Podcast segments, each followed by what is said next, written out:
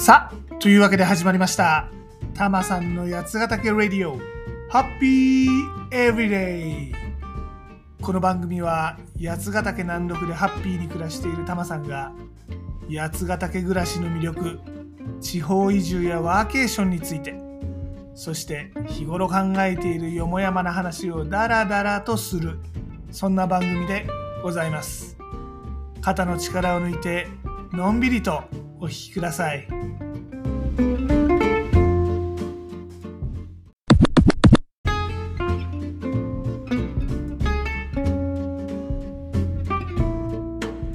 今回はタマさんが新しく始めたプログラム「やつくる」のお話です。やつくるってのは八ヶ岳サークルと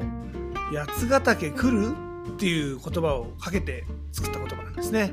いやこのねやつくるという名称を思いついた時にはねタマさん元マーケティングとして勝ったなと思いましたね。いやまあ別に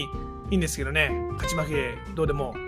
でもまあ思いついた時はちょっと嬉しかったんですねこの名前。うん。でまあ名前はさておきね中身。中身はどんなものかっていうとですね八ヶ岳で新しい自分と出会うプログラムっていうのを目指してましてまあ1泊2日でワークショップと、まあ、参加者同士の交流会。で翌日はリトリート活動って感じで考えてます。リトリートってのはまあ日常を離れて癒しを感じてリフレッシュする活動ってことですね。まあいろんな自然に触れたりとかヨガみたいなのもリトリートとして人気だったりします。でねこれ考えた背景とかお話しするとねセカンドライフについて迷ってる人が多いなーって感じたことなんですよね。まあ50代がメインだと思ってるんですが40代も含めて何？このミドルシニア何て言うんですかねこの世代。まあバブル世代から段階ジュニア世代っていうのがね、まあ、この辺りの人たちがフォーカス世代です。でセカンドライフって言っても昔のご隠居さんみたいなわけじゃなくってこれからねもう人生100年時代って言われてますからね。働き続けながら生活していくわけですね。だもんでどんな働き方どんな暮らし方を選ぶのかってのはこれ結構ね人生の大きなアジェンダになってきたんじゃないかってタマさん思ってるわけです。まあ実際迷ってる人も多そうですしね。でまあこれを解決するプログラムなわけですがじゃあなんで八ヶ岳かっていうとこれはねまたいくつか理由があるんです。まずね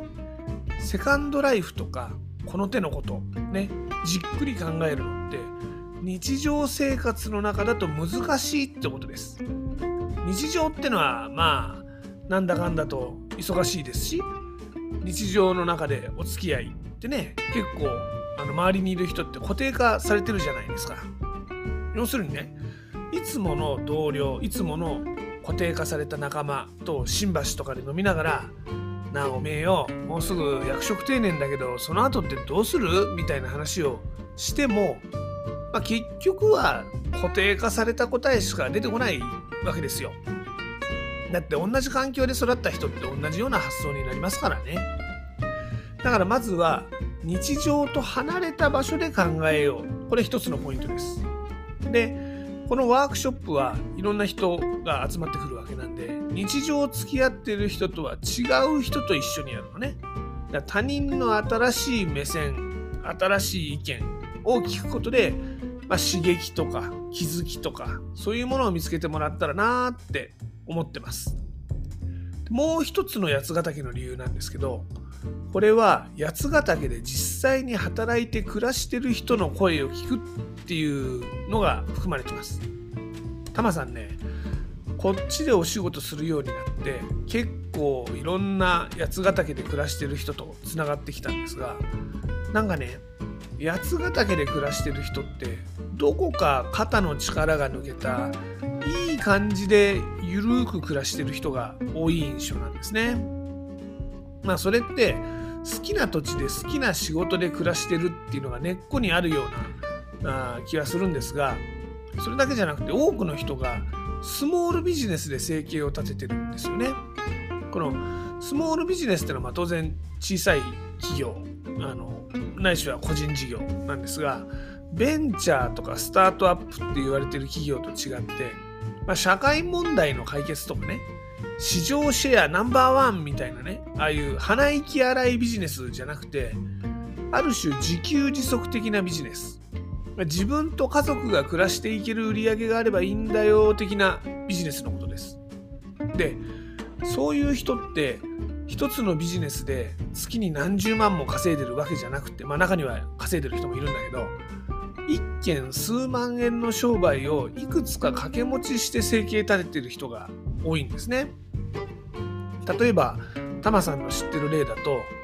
養鶏場で卵を作ってますと。で時々キッチンカーで焼き鳥屋やってます。でまあさらに時々キャンプ場でテントサウナ建てたりしてちょっと稼いだりしてます。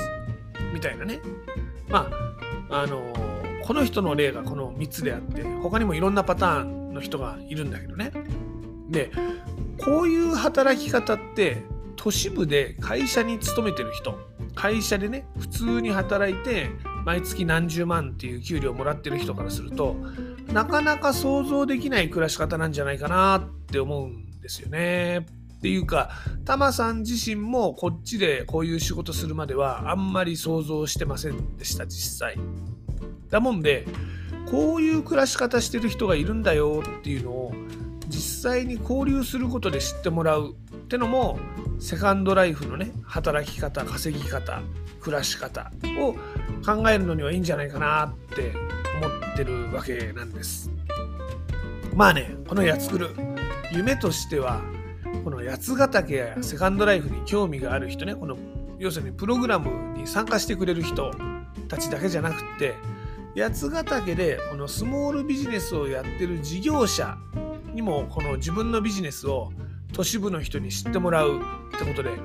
なんかねご商売のきっかけを作れたらいいなって思ってるんですよね。まあ何ていうのこの興味層と地域事業者の両方をつなぐプラットフォームにしたいっていう感じかな、うん、今風に言うと。例えばさ八ヶ岳でコワーキングスペースを経営してる人ねワーケーションをする人が増えればね利用者増えるわけだしワーケーションする人が増えるってことは平日に宿泊する人が増えるわけでこの週末にお客さんが偏るこのね宿泊事業者にもプラスがあるだろうしねヨガとか農業体験とかをやってる人とかも、まあ、八ヶ岳に興味がある人にこういうことやってるよって伝えていくのってまあいいことなんじゃないかななんか商売ビジネス生まれるんじゃないかなって思うんですよね。もっと言っちゃえばねあの夢っちゅうか野望的なものがあってね八ヶ岳ワーケーションウィークみたいなのをやりたいんだよね。でこのこの平日1週間ねウィークは八ヶ岳のコワーキングスペースどこも使い放題みたいな周遊券みたいな、まあ、もしくはねスタンプラリーみたいなのをやって八ヶ岳のいろんなところで働いてもらういろんなところでワーケーション体験してもらうみたいな感じのやつね。うん。なんかねやりたいことを見つけてでやりたいことの発展系ねここまで広げたいっていう野望があってってこれねすごい健全な姿だと思うんだよね。もうたまさん今すっげえ楽しいんですよ。ところがねやってみるとね案外つまんないところでつまずいたりするんですね。まずねこのやつ作る。まあ、定期的にね宿泊型のワークショップをやろうと思ってるんですが、まあ、毎回同じお客さんが連続して参加してくれるってこともないだろうと思うんで、まあ、潜在的なこの興味を持ってくれるお客さん層を増やさないとならんわけです。で、タマさん、まあ、メルマガを始めました。このやつくるメールね。で、メルマガをやるためには、まあ、メルマガのツールを導入しないといかんのよね。まさか手作業で登録者全部 BCC で入力とかってわけにもいかないから。で、いろいろ比較して、ハブスポットっていう CRM ツールにしました。無料でも使えるんで。で、これがね、機能がご立派すぎてね。まあ、なんたってこれね、中小企業向けの salesforce.com みたいな代物なんですよ。まあ、機能がね、いっぱいある。でもまあ使うのは、タマさんが使うのはほんの一部の機能なんだけどね。だまあ、なんとか使ってますけど、いやー、これね、勉強しないといけない。もう大変やね。あの、いろんなワードプレスとの連携とかね、まあ、いろいろググって調べて、なんとか使ってますわ。あとはね、旅行業法、まあ、旅行業をやる人の法律があるんですよ。これね、合宿型のワークショップやろうとすると、宿泊ね、あと、現地での移動ね、まあ、タクシーとかお酒飲んだ後、どうやって宿に返すんだみたいなね、この手配があるわけですが、これね、旅行業者しかできないんですってよ。法律で縛られてるの。で、タマさん、旅行業の資格持ってるわけじゃないんで、そうすると、ワークショップは有料で開催するんだけど、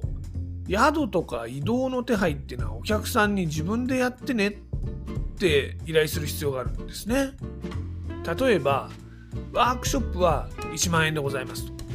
で、宿泊は1万6500円で、懇親会費用が5500円で、交通費は実費でおそらく1560円ですと。で、翌日のヨガ体験はお一人様2000円でございますと。ということで合計3万5560円ぐらいかかると思いますよみたいなね。なんかこういうのってやりにくいじゃないですか。どうせならまるっとこの3万5000円なり3万6000円なりでやりたいですよね。で、払う方もその方が気持ちいいと思うんですよ。でまあ、この旅行業法への対応っていうのはね、どっか旅行代理店にパッケージ化してもらうか、まあ、いくつか方法があるらしいんで、もうちょっと勉強してうまい解決策を考えなきゃなっていうところですね。でもまあこのワークショップ、近いうちに、まずはテストプログラムっていう感じでやってみようと思ってますんで、こうご期待ってのが今回の結論でしょうかね。はい。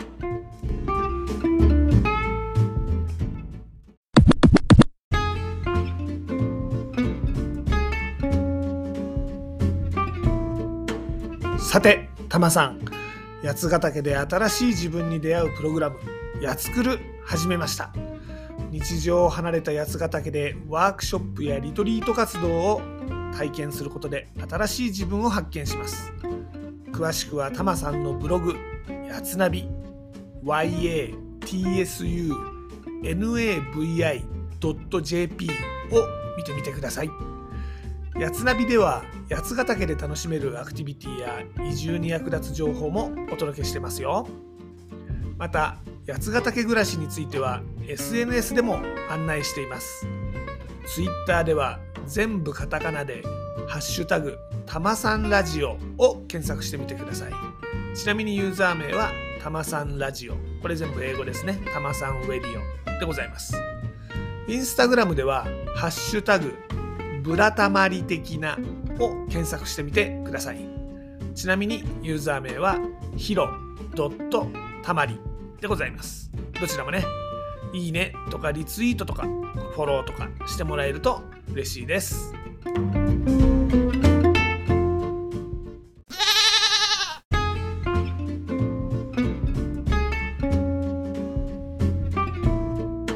で、今回のエンディングテーマですが、